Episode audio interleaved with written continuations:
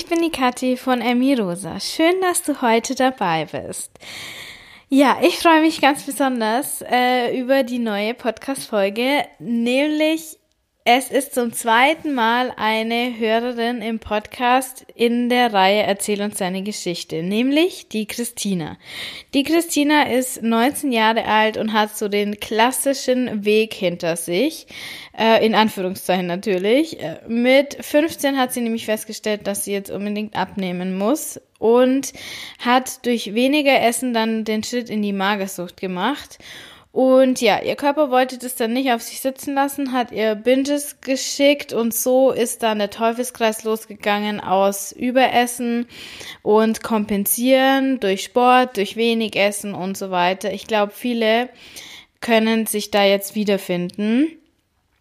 Und ja, wir sprechen in dem Interview über Christinas Geschichte und über ganz, ganz, ganz viele andere Themen. Zum Beispiel, wie die Müdigkeit nach Fressattacken so deine Legitimation einfach für Ruhe sein kann, wie dir vielleicht Kalorientracken so den Einstieg in das intuitive Essen erleichtern kann. Aber Achtung natürlich nur als Einstieg. Das ist keine Lösung, keine langfristige was du daraus lernen kannst, wenn du zum Beispiel zwei Essens- oder Essgesichter hast, wenn du zum Beispiel in Gesellschaft ganz anders ist, als wenn du alleine bist und so weiter und so fort. Also über ganz, ganz viele Themen, die alles, die alle mit der Essstörung irgendwie zu tun haben. Also ist ein richtig, richtig tolles Interview geworden, glaube ich. Und was ich wirklich am schönsten an dem Interview fand, ist, dass Christina so beeindruckend erzählt, wie sie jeden Tag mit so einer positiven Einstellung an das Thema rangeht und sich selbst versucht kennenzulernen und so auch ihren Weg der Heilung ganz proaktiv gestaltet. Und da, glaube ich, ist für viele eine ganz, ganz große Inspiration drin. Und ich hoffe, dass du da für dich, aus, für deinen ganz persönlichen Weg viel Positives mit rausnehmen kannst. Ja. Und jetzt wünsche ich dir ganz viel Spaß mit der Folge und es geht los. Hallo, meine liebe Chrissy und herzlich willkommen im Emmy Rosa Podcast. Ja, hallo. Ich freue mich auch. ja, voll schön, dass du heute da bist. Ähm, du bist, herzlichen Glückwunsch, eine der, also die zweite Hörerin im äh, Podcast, die jetzt hier äh, eingeladen wurde und die jüngste, die ich jemals hier hatte. Und das freut mich sehr. Sag mal, wie alt du bist. Ich bin 19 Jahre alt jetzt. Und ähm, das finde ich echt richtig cool, weil ähm, ich habe vorhin schon zu dir gesagt, ich hatte bisher halt eher äh, Damen im Podcast, die ähm, älter waren. Ähm, nichts gegen meine Damen, ja, also keiner soll es falsch verstehen. Und jetzt freue ich mich richtig, weil äh, eine so äh, junge Frau im Podcast zu haben und bin ganz gespannt auf deine Geschichte. Äh, ich kenne sie ja auch noch nicht, also äh, stell dich doch erstmal kurz vor, bitte. Ja, genau. Also wie gesagt, ich bin Christina, ich bin 19 Jahre alt, ähm, so allgemein ziemlich studiere gerade und ähm, bin allgemein sportlich sehr aktiv. Jetzt auch schon seit ich ganz klein bin, seit ich sechs Jahre alt bin, bin ich im Karate tätig und ähm, weiterhin mache ich sonst noch viel ähm, Kraftsport und gehe gerne laufen, auch Langstreckenläufe, so wie du das machst. und äh, ja, soweit zu mir erstmal grundlegend. Also Sport auf jeden Fall eins deiner Haupthobbys, so wie ich das rausgehört habe. Sehr essentiell. richtig cool. Äh, Finde ich auch richtig spannend. Also Karate, äh, erzähl mal, wie du da dazu gekommen bist. Ähm, damals hat bei uns im Dorf eine neue Sparte aufgemacht in unserem Verein. Und dann ist meine Freundin beigetreten, ähm, also dem Karate eben. Und meine beste Freundin äh, hat dann mich gefragt, ob ich mal mitkomme und dann war ich beim zweiten Training direkt dabei und bin bis jetzt dabei geblieben. Richtig cool. Und dann richtig mit Wettkämpfen und Gürtel und so weiter? Ja, alles drum und dran mit dabei. ja, cool. Richtig spannend. Ähm, Ja, und äh, erzähl mal, wie kommt es, dass du den Emidosa Podcast hörst und dass du jetzt hier bist? Also ich habe selber eine Essstörung, die ich jetzt, äh, seitdem ich 15 bin, circa habe, ähm, die sich auch so einen Wandel durchlebt hat von Magersucht, äh, Sportbulimie und Binge-Eating. Ähm, und seit ungefähr anderthalb Jahren äh, bin ich sehr aktiv auf Spotify mit Podcasts dabei und äh, dabei ist mir auch dein Podcast aufgefallen, den ich auch schon sehr lange verfolge. Okay, cool. Ja, das freut mich auf jeden Fall total. Voll schön. Ähm, ja, erzähl mal. Also wie ging denn dein Thema mit dem Essen so los, bis es dann irgendwann in die äh, Essstörung gemündet ist? Ja, also als Kind, äh, in meiner Kindheit hatte ich halt, ich hatte halt eine sehr schöne Kindheit, hatte nie Probleme mit dem Essen, ähm, war auch immer sehr schlank, überhaupt nicht irgendwie ansatzweise mollig oder sonst was, habe mir nie Gedanken um mein Essen gemacht, eher das, äh, lieber spielen wollte, als dass ich essen wollte. Ähm, und dann habe ich mir irgendwann immer mehr Gedanken darum gemacht, so im jugendlichen Alter rum, ähm, da verändert sich der Körper so ein bisschen. Und da fehlt ja so ein bisschen die Akzeptanz dafür, dass ich halt jetzt mehr Frau werde als Kind ähm, und sich die Figur halt eben auch so verändert und ich wollte halt immer dünn bleiben. Ähm, und dann habe ich mir mit 15 quasi das Ziel gesetzt, ich möchte abnehmen, ich fand mich zu dick ich habe zu dem Zeitpunkt auf derselben, fast derselben Größe wie jetzt, äh, 1,70, halt 65 Kilo gewogen. Das war nicht dick, absolut nicht. Ähm, halt aber auch nicht dünn. Ich war aber schon mal schon so ein bisschen so, dass ich ein bisschen mehr drauf hatte. Ich war halt nicht so skinny wie meine Freundin jetzt in dem Zeitpunkt. Die hatte sehr viel Lob für ihre Figur bekommen. Und äh, den zu, der Zuspruch hat mir quasi gefehlt ähm, und habe dann den Entschluss gefasst, abzunehmen, was dann so die Spirale in die ganze Essstörungsgeschichte geebnet hat. Ähm, dann habe ich in einer sehr schnellen Zeit sehr viel abgenommen. Ich glaube, in drei Monaten so um die 10 bis 13 Kilo um den Dreh. Ähm, da habe ich wirklich auch gehungert ähm, was dann irgendwann, dadurch, dass ich auch da schon sehr sportlich aktiv war, da habe ich auch zu dem Zeitpunkt richtig mit Wettkampfkarate angefangen.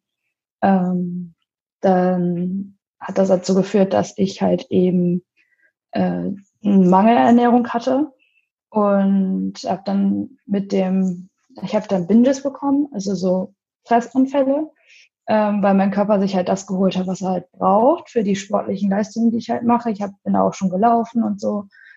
Ähm, ja, und äh, dann ist es quasi in eine Art Sportbulimie ausgeartet, dass ich, ich habe mich nie übergeben, ähm, aber ich habe quasi mit dem Laufen und mit dem Karate und so weiter und so fort und Hungern quasi Binges ausgeglichen, also Fressattacken ausgeglichen, die ich halt eben durch äh, die mangelhafte Ernährung äh, bekommen habe.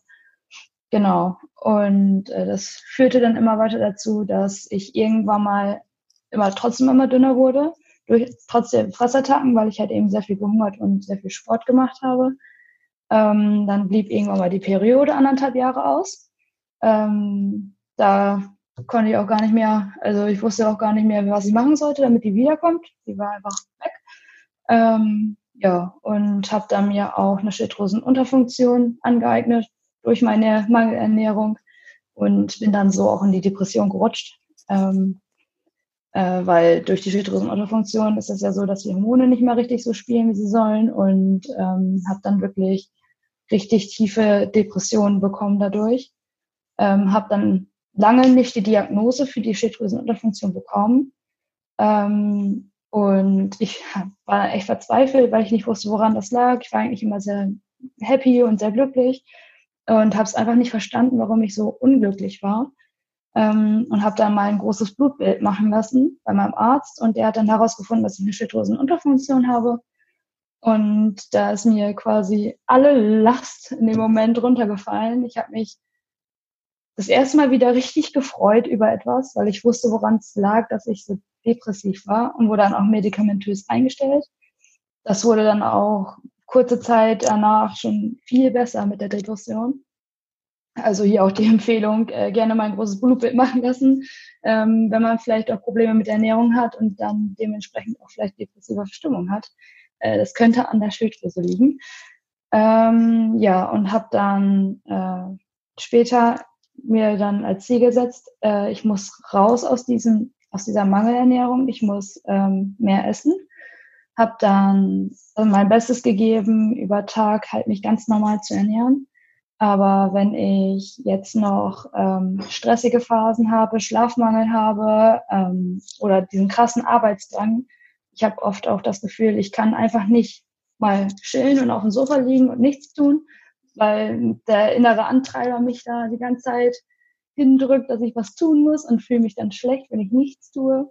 Und äh, ich muss mich aber eigentlich mal ausruhen, dann bekomme ich dann Essdruck, weil durch das Fressen ähm, bin ich quasi so matt und äh, mir geht's dann so schlecht, dass ich mich quasi ausruhen muss.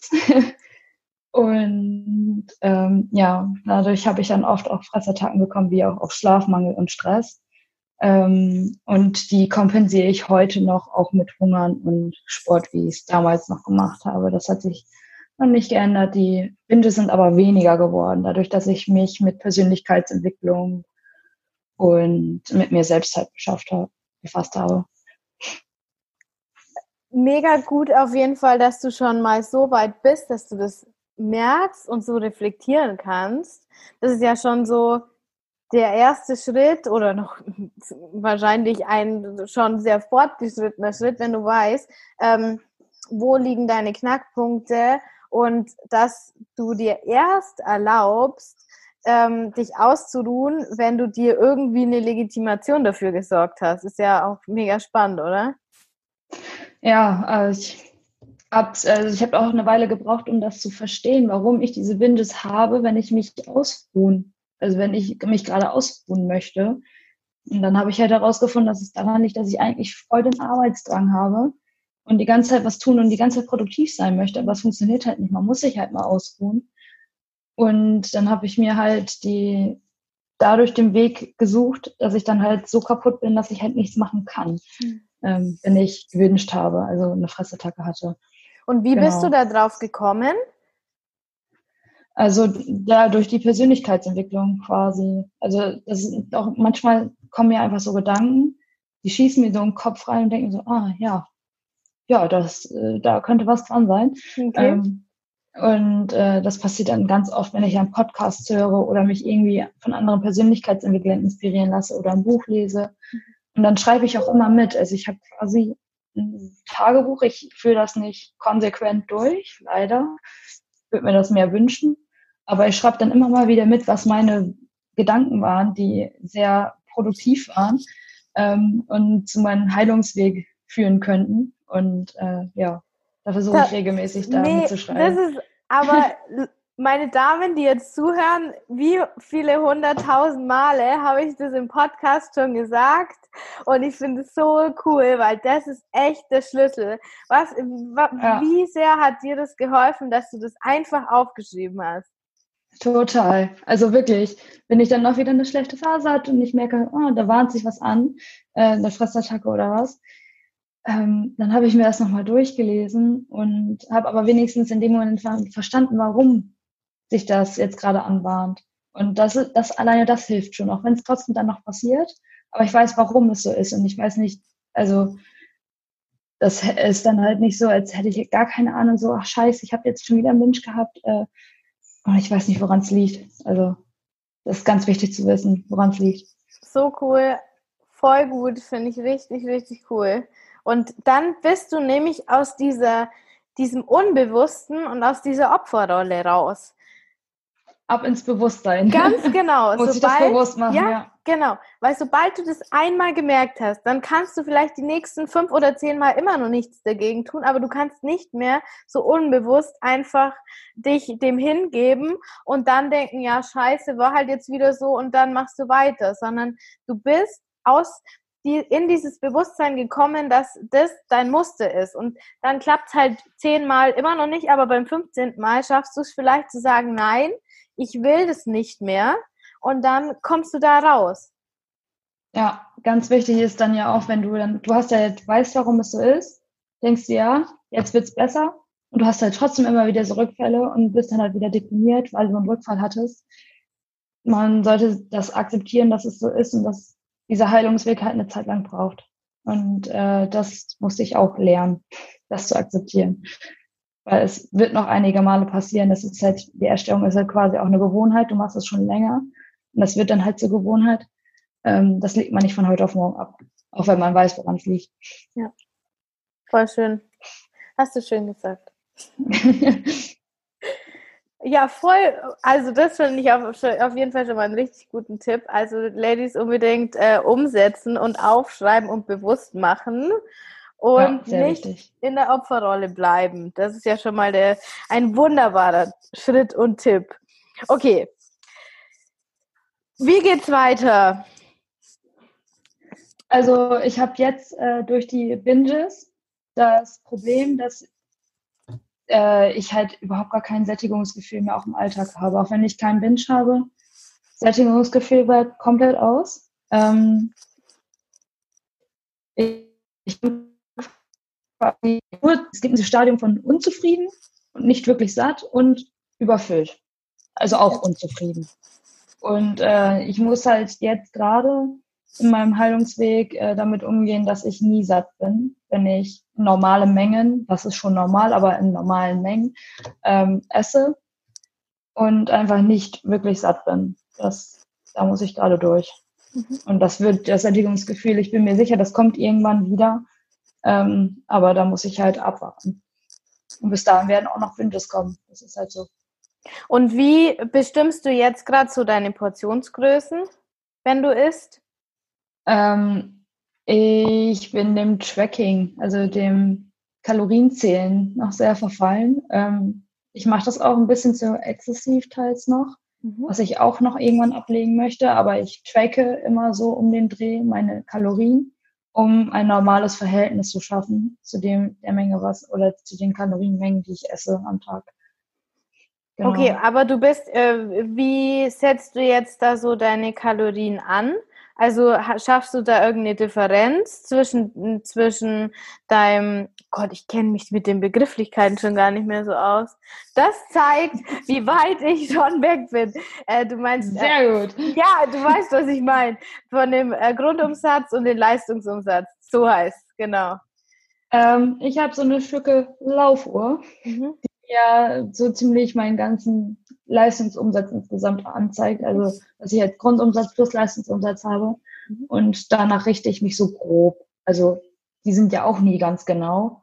Aber ähm, so habe ich so einen groben Anhaltepunkt, wonach ich gehen kann.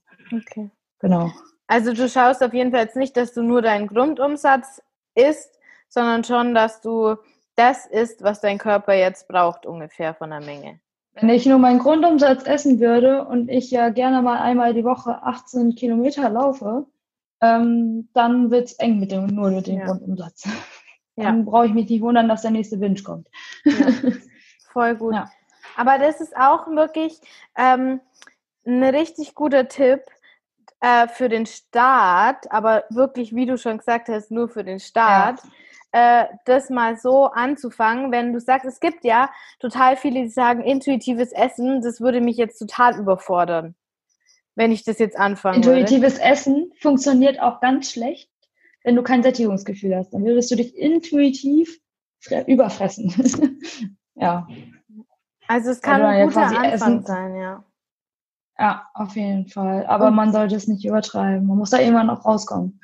Das ist, das ist absolut, absolut richtig. Und wenn, wenn eben so das Ziel ist, dann irgendwie den Grundumsatz zu essen oder am besten noch weniger oder vielleicht maximal 100 Kalorien über dem Grundumsatz, weil das ist ganz eindeutig ein Zeichen für Diätdenken. Und das bringt einen nirgendwo hin. Genau.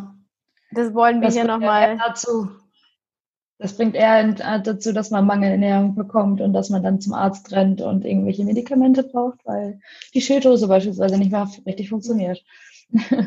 Und ähm, hast du denn mal versucht, intuitiv zu essen, bevor du getrackt hast? Ich habe quasi alles durch. Um, also ich wollte schon immer meine Essstörung, ich besiegen. Ich war nie so richtig dafür. Ich bin da einfach reingerutscht und seitdem ich reingerutscht bin, kämpfe ich mich auch quasi wieder raus.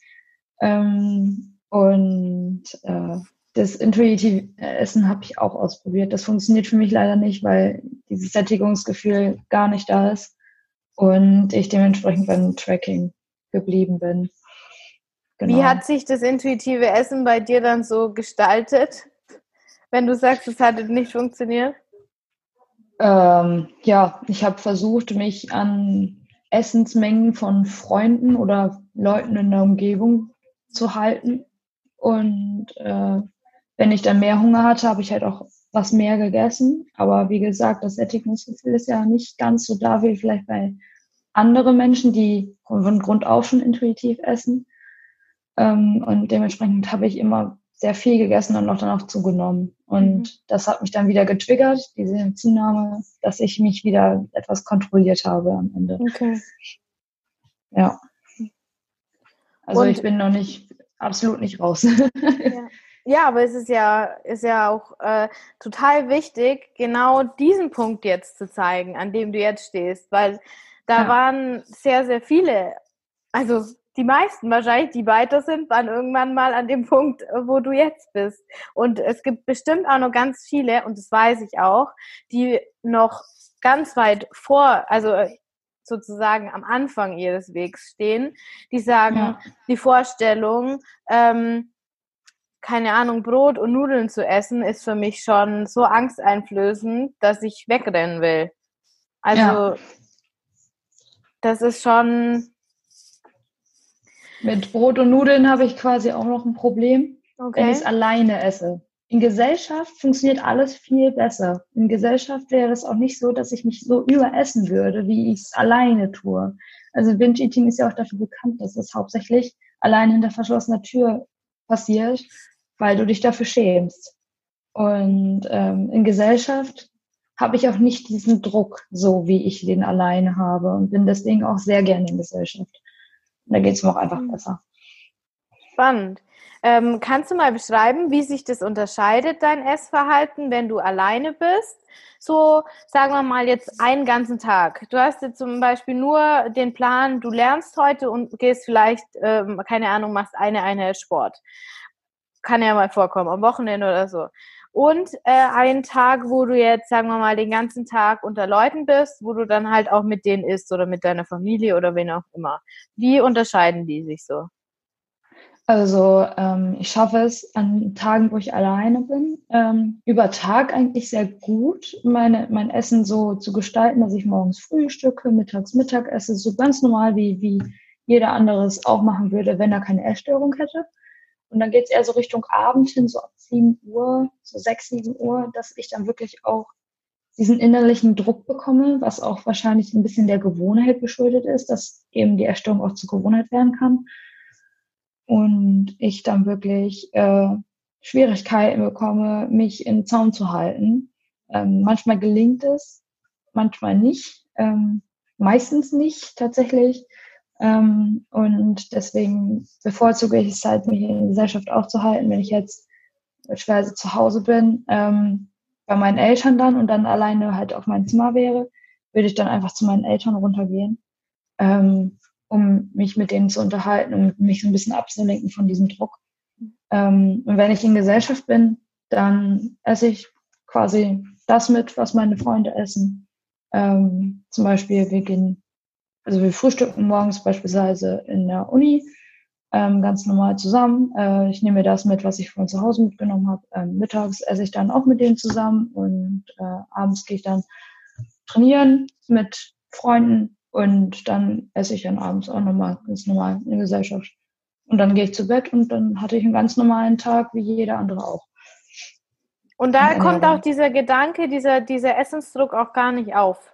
Nee, gar nicht. Überhaupt nicht. Spannend. Das ist nur alleine so tatsächlich. Weil und ich mich für mein Essverhalten dann doch schäme in dem Moment. Aber dadurch ist der Druck eigentlich komplett weg in Gesellschaft.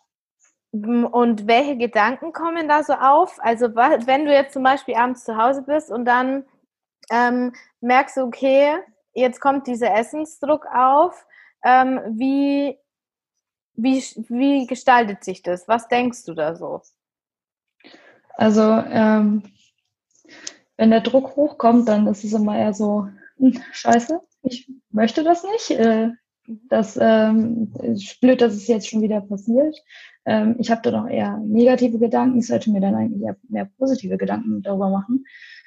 Ähm, und äh, denke dann auch wieder darüber nach, aber wenn es jetzt passiert, dann musst du jetzt wieder kompensieren die Tage und kannst ganz wenig essen und das macht dann auch keinen Spaß. Und ich, ich steigere mich da ehrlich gesagt so ein bisschen rein und das macht es nicht besser, absolut nicht.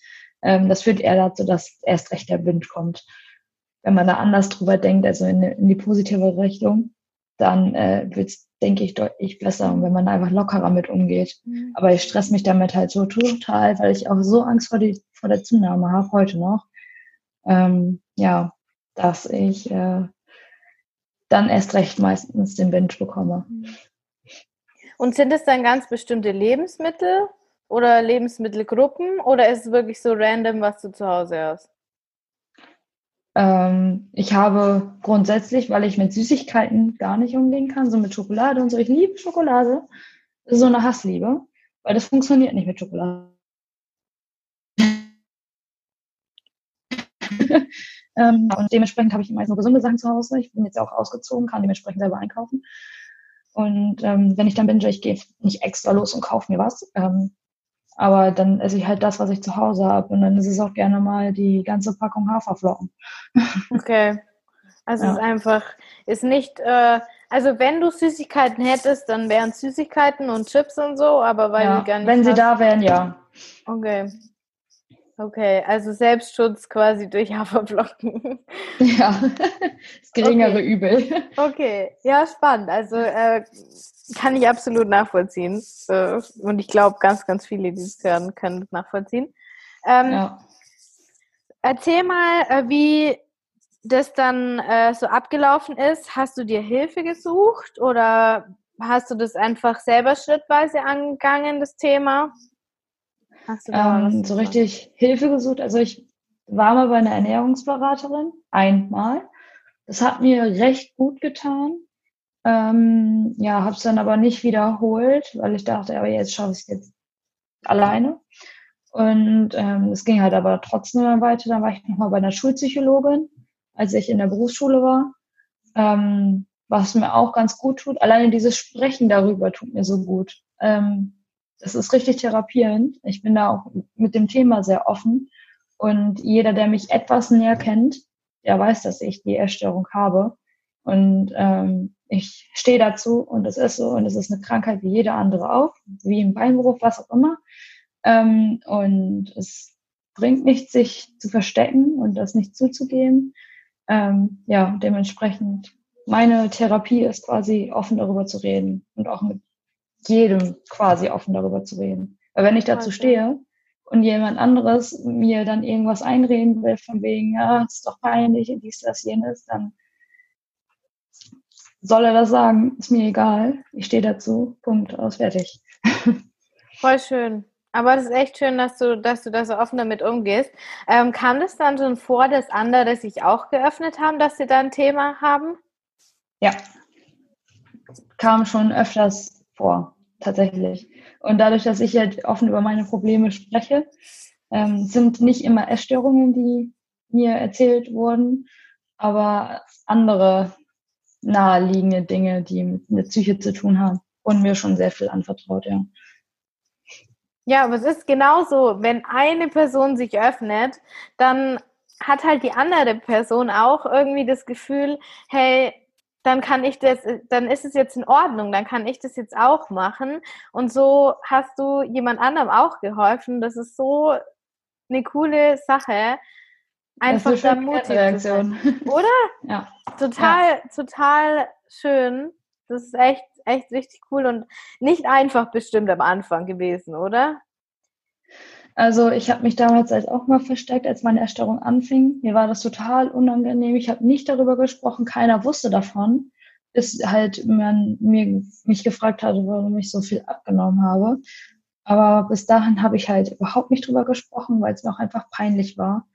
Und ich sehe da keinen Sinn hinter, sowas als peinlich zu empfinden. Es kann jedem passieren. Es passieren die untersten Gesellschaftsgruppen. Es passiert aber auch mit Ärzten, mit Psychologen, mit, mit allen. Die haben das auch. Also es bringt nichts, sich davor zu verstecken. Das ist eine ganz normale Krankheit. Das, da kann man sich auch Absolut. nicht immer vorschützen. Absolut. Also, ähm, weißt du noch, wer die erste Person war, der du das erzählt hast? Ich glaube tatsächlich meiner Mama. Aber die hat das auch gemerkt durch mein Essverhalten, weil ich ja eben zu Hause war. Ne? Und die hat das dann alles auch ein bisschen mit beobachten können und hat mich dann auch ein bisschen darauf angesprochen. Und dann habe ich ihr das halt erzählt, dass ich da große Probleme mit habe. Ja, und das halt, dann hat sie irgendwann mal mit Papa erfahren. Mit meinem Papa habe ich nicht ganz so viel drüber gesprochen. Mit meiner Mama. Mama ist da so ein bisschen meine Vertrauensperson. Ja, und dann habe ich es irgendwann mal auf Freunden erzählt, weil die auch gesehen haben, dass ich viel abgenommen hatte. Und ja, dementsprechend nahm das dann so seinen Lauf. Und ähm, hat deine Familie dich da irgendwie unterstützen können oder ma macht sie das jetzt noch in dem ganzen Thema? Doch, also ähm, ich habe mich halt seitdem ich 15 bin, dann auch dementsprechend mit der gesunden Ernährung befasst. Und da haben meine Eltern auch immer hinter mir gestanden und haben gesagt, ihr macht das. Wir machen unser Ding, was die Ernährung angeht. So, aber wenn du sagst, du möchtest was anderes essen, dann isst das. Ähm, die haben es mir dann noch mitgebracht, wenn ich mir was auf die Einkaufsliste geschrieben habe. Ähm, dementsprechend sind die da sehr gut mitgefahren. Ähm, und äh, besonders meine Mama, die hat mich immer, hat mir in den Rücken gestärkt, die war immer für mich da, wenn irgendwas, irgendwas dramatisch wurde. Ähm, da kann ich mich absolut nicht beschweren, was die Hilfe meiner Eltern angeht. Voll schön. Das ist echt schön. Ja, ohne sie hätte ich es auch nicht so gut bis hierher geschafft, sich ehrlich zu geben. Ein Dank an deine Eltern. Natürlich. Du darfst sie gerne grüßen, wenn du möchtest. Mama, Papa, wenn ihr das hört. Danke dafür. Ähm, was mich jetzt interessieren würde, wie hat, ähm, welche Rolle hat der Sport da jetzt die ganze Zeit gespielt? Also Sport mache ich ja schon seit ich klein bin, schon sehr viel. Ähm, äh, ich habe äh, Sport damals immer zum Spaß gemacht. Ich war damals auch mal rein mit Pferden und so. Ähm, ich habe es dann erst nur bis zum, zum Spaß tatsächlich gemacht. Ähm, und als ich 15 wurde ähm, und ich dann diese Erstörungsgedanken habe, mir hat der Spaß, äh, der Sport trotzdem Spaß gemacht, aber ich habe auch teilweise ähm, Sport gemacht, wenn ich keinen Bock drauf hatte, weil ich eben abnehmen wollte. Äh, dementsprechend wurde es als Instrument quasi benutzt, ähm, um weiter abzunehmen. Auch wenn das eigentlich trotzdem meine Leidenschaft ist, aber man zwingt sich dann teilweise doch nochmal eine Runde mehr laufen zu gehen, obwohl man eigentlich Pause machen müsste, weil man total müde ist und kaputt, weil man gestern schon die Riesenrunde laufen war. Ja, ähm, dementsprechend der Sport wurde dann auch für die Essstörung quasi genutzt mit. Merkst du da jetzt dann schon eine Veränderung in Bezug auf den Sport, wie du zu dem stehst? Ähm, damals, als die Erstörung anfing, habe ich quasi jeden Tag Sport gemacht, ausnahmslos. Ich musste jeden Tag eine Sporteinheit haben, mindestens, und wenn nicht zwei. Morgens eine kleine und abends die große. Ähm, mittlerweile habe ich kein Problem damit, auch mal einen Pausetag zu machen, wenn ich ihn cool. brauche. Ich merke, ich höre jetzt auf meinen Körper, ich merke, ah, ich bin kaputt und müde und ich brauche einen Pausetag und Regenerationstage sind wichtig, weil die Muskeln die sich dann wieder regenerieren und äh, um die Leistung zu steigern, braucht man Regeneration. Sehr gut, absolut richtig. Genau. Auch wenn es schwer fällt. Und selbst ja. wenn man es nur noch macht, weil es einfach richtig geil ist, ich bin da ja auch so ein Opfer, dass ich mir denke, ach komm, diese kleine Runde, ja. Ich würde doch jetzt nichts machen. Ja. Das kenne ich auch. Nicht gut. Irgendwann kommt dann eine Verletzung oder Überlastung oder was auch immer. Das ist nicht gut. Und dann ist eine längere Pause angesagt. Und das möchte man dann ja auch nicht. Nein, um Gottes Willen. Ähm, was würdest du jetzt sagen, wie geht's dir heute? Mir geht es heute sehr gut, auch was die Essstörung anbelangt. Ich habe immer noch meine Probleme, ich habe immer noch meine Downphasen, Aber ganz ehrlich, die Down-Phasen hat auch jeder andere, der keine psychische Erkrankung hat. Man hat immer mal Rückfälle, wo man, wo es einem einfach nicht gut geht. Ähm, aber im Großen und Ganzen habe ich recht gut gelernt, mit der Essstörung umzugehen. Sie ist da. Ich akzeptiere sie und es ist in Ordnung so. Und sie wird auch wieder gehen. So, die Einstellung habe ich mittlerweile dazu. Und sonst habe ich auch an meinem Studium sehr viel Spaß und äh, alleine das hilft mir auch, dass ich Spaß an dem habe, was ich mache. Ähm, die Erstörung wurde damals auch sehr viel unterstützt dadurch, dass ich mich in der Schule absolut nicht wohl gefühlt habe. Ähm, und das war quasi auch so ein Warnsignal, so, das ist nicht das, was du machen willst. Ähm, Schule war absolut nicht meins. Ähm, jetzt das, was ich studiere, das macht mir absolut Spaß. Und das hilft mir dann auch total. Cool. Ähm, kannst du das auch so ähm, bestätigen, dass die Essstörung immer so ein bisschen der Marker ist, wenn irgendwas im Leben nicht so rund läuft? Ja, absolut. Da kam die Essstörung auch wieder hervor und das ist heute noch so. Ja. Wenn irgendwas nicht ganz rund läuft, wenn irgendwas blöd ist, dann ähm, wird quasi dieses, was blöd ist, durch ein Binge in meinem Fall, also ein Fressanfall, ähm, übertönt. Moment, ja, wo du binge, bist du ja quasi in einem Trance-Zustand. Und danach ist der Binge schlimmer als die blöde Situation, die du eigentlich gerade in dem. Wo du ja, und so lenkt man sich dann davon ab. Ne? Ja. Macht es nicht besser, weil die Situation ist trotzdem da. Ähm, ja, aber so spielt die Erstörung dann heute noch mit rein. Ne? Ja, und, und ich finde, man kann das dann ja auch anders betrachten. Du hast es vorhin schon gesagt. Man kann ja dann die Perspektive einfach versuchen zu wechseln und sagen, hey, vielen Dank für diesen Hinweis. Äh, ich hätte es vielleicht sonst nicht gemerkt, aber hier gibt es wohl was in meinem Leben, worum ich mich jetzt kümmern sollte. Darum bin ich meiner Essstörung auch dankbar, dass wenn die hochkommt, weiß ich, irgendwas ist. Und wenn es das ist, dass ich heute einfach mal Pause machen sollte und einfach mal auf dem Sofa liegen sollte und chillen sollte, anstatt dich jetzt wieder zum Sport zu drängen oder dich ja. an den Schreibtisch zu drängen, um zu lernen. Ja. Und dann kommt dieser Binge-Gedanke hoch und dann denke ich mir, ach, da ist was, das muss ich, da muss ich mal mehr drüber nachdenken. Genau. Voll gut. Und das ist, ähm, wie du vorhin auch schon gesagt hast, sowas muss man erstens mal wirklich schätzen lernen, weil das ja. hat, du kannst um dieses Essensthema einfach nicht drumrum und dann hast du diese Chance, schon früh genug zu erkennen, dass irgendwas schief läuft. Ich ja. vergleiche das immer so mit dieser Netflix-Sucht. Es gibt ja so Leute, die so eine extreme Netflix-Affinität nenne ich es jetzt mal freundlich, haben. Die, die ja, da kenne ich auch welche von. Morgens in der U-Bahn schon Netflix schauen, äh, dann auf dem Weg nach Hause wieder Netflix schauen, zu Hause Netflix schauen, um ja nicht zu merken, dass irgendwas hier mal verdammt schief läuft im Leben. Ja. Aber genau. die haben nicht so einen Leidensdruck, wie wir das halt haben mit dem Essensthema. Und die können dann einfach mal jahrelang nichts tun, ähm, ohne zu merken, dass da einiges schief läuft. Ja, und da schätze ich die Erstörung dann doch eher ja. sehr wert, ne? Ja. Weil die mir jetzt, jetzt in dem Moment einfach sagt, da läuft was schief. Ähm, und die Erstörung ist in dem Sinne psychisch so belastend, dass ich was tun muss. Ja.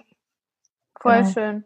Und wir können auch dankbar sein, ähm, weil ich habe zum Beispiel in den, im Bekanntenkreis eine ähm, ja, bekannte Freundin, weiß nicht, eine Bekannte, die so jahrelang selbstverletzendes Verhalten eben hatte. Also die hat sich mhm. geritzt.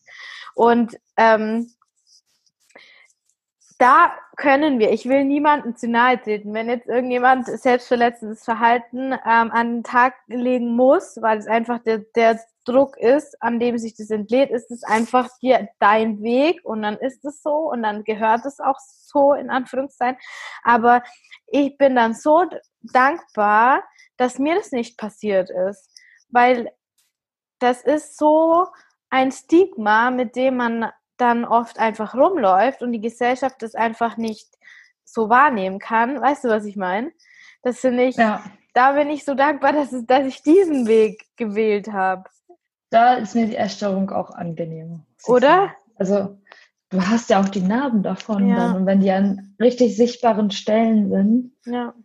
Ja, ich bin froh, dass ich es nicht habe. Ja. Und äh, wenn du jetzt zum Beispiel, ich habe auch eine Freundin gehabt, die sich am oberen, also am obersten Teil des Oberschenkels dann geritzt hat, weil da fällt es am wenigsten auf, weil du ja sonst eine Hose an hast, aber wenn du halt eben schwimmen gehst, mhm. dann gehst du halt nicht schwimmen, obwohl du Bock zu hättest, weil du willst nicht, dass andere das sehen. Ja.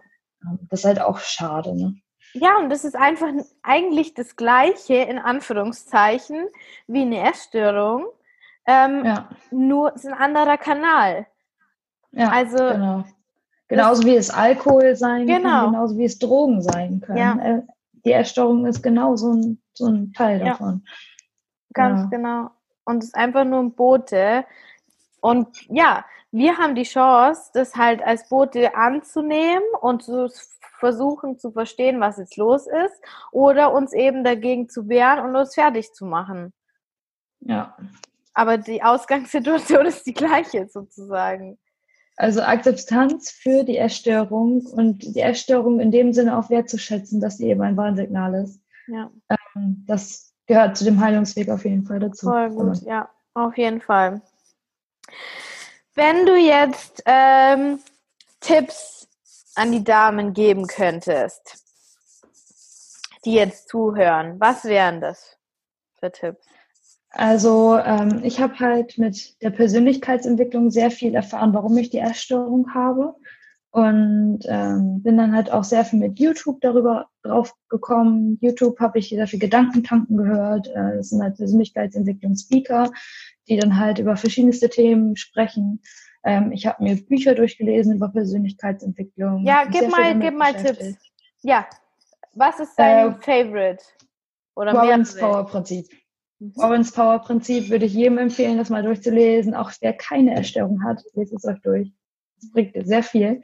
Ähm, oder wie gesagt, Gedankentanken.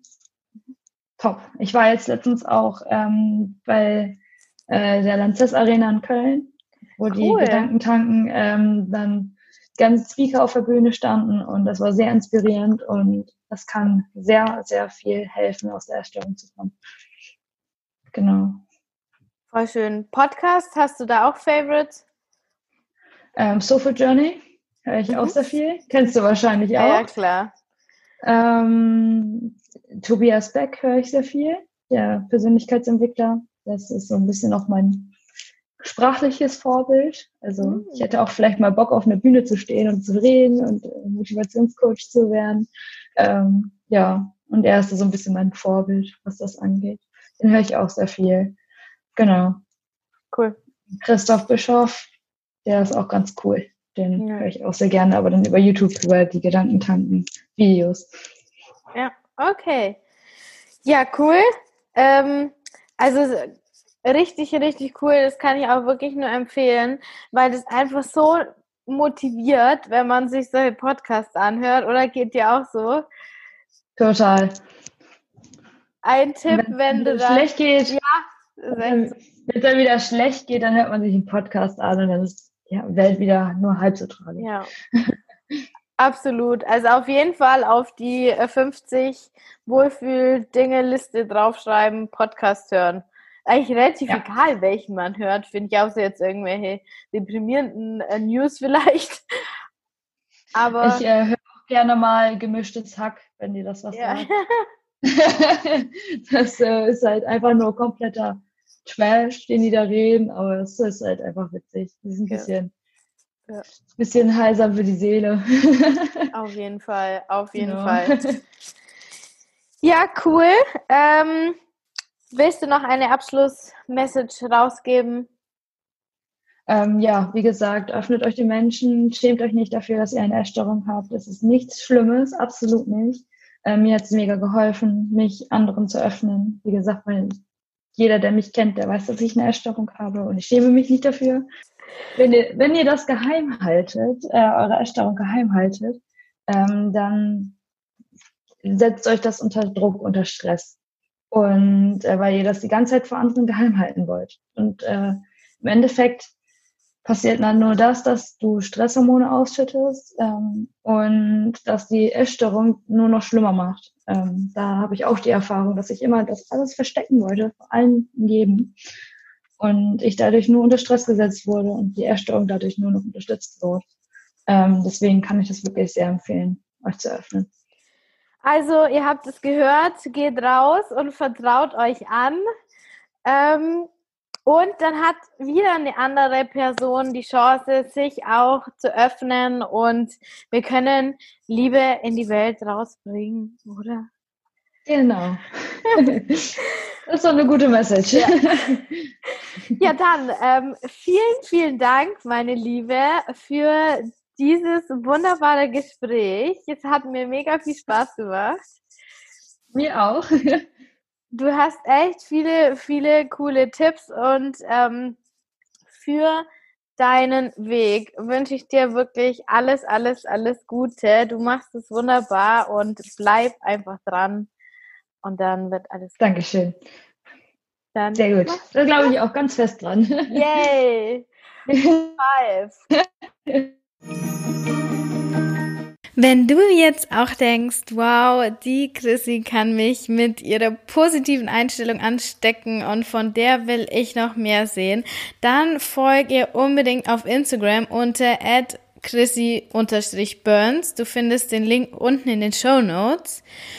Und wenn dir die Folge gefallen hat, dann würde ich mich wahnsinnig über deine Bewertung auf iTunes freuen, weil durch deine Bewertung findet vielleicht eine andere Frau zu meinem Podcast und kann für ihren ganz persönlichen Heilungsweg was mitnehmen und dran wachsen. Also unbedingt auf iTunes bewerte meinen Podcast, wenn er dir gefallen hat, natürlich. Und jetzt denk immer dran, du bist die Schöpferin deines Lebens. Du bist grenzenlos. Und, wie die Chrissy so schön gesagt hat, deine Essstörung wird auch wieder gehen. Deine Kathi von Emmy Rosa.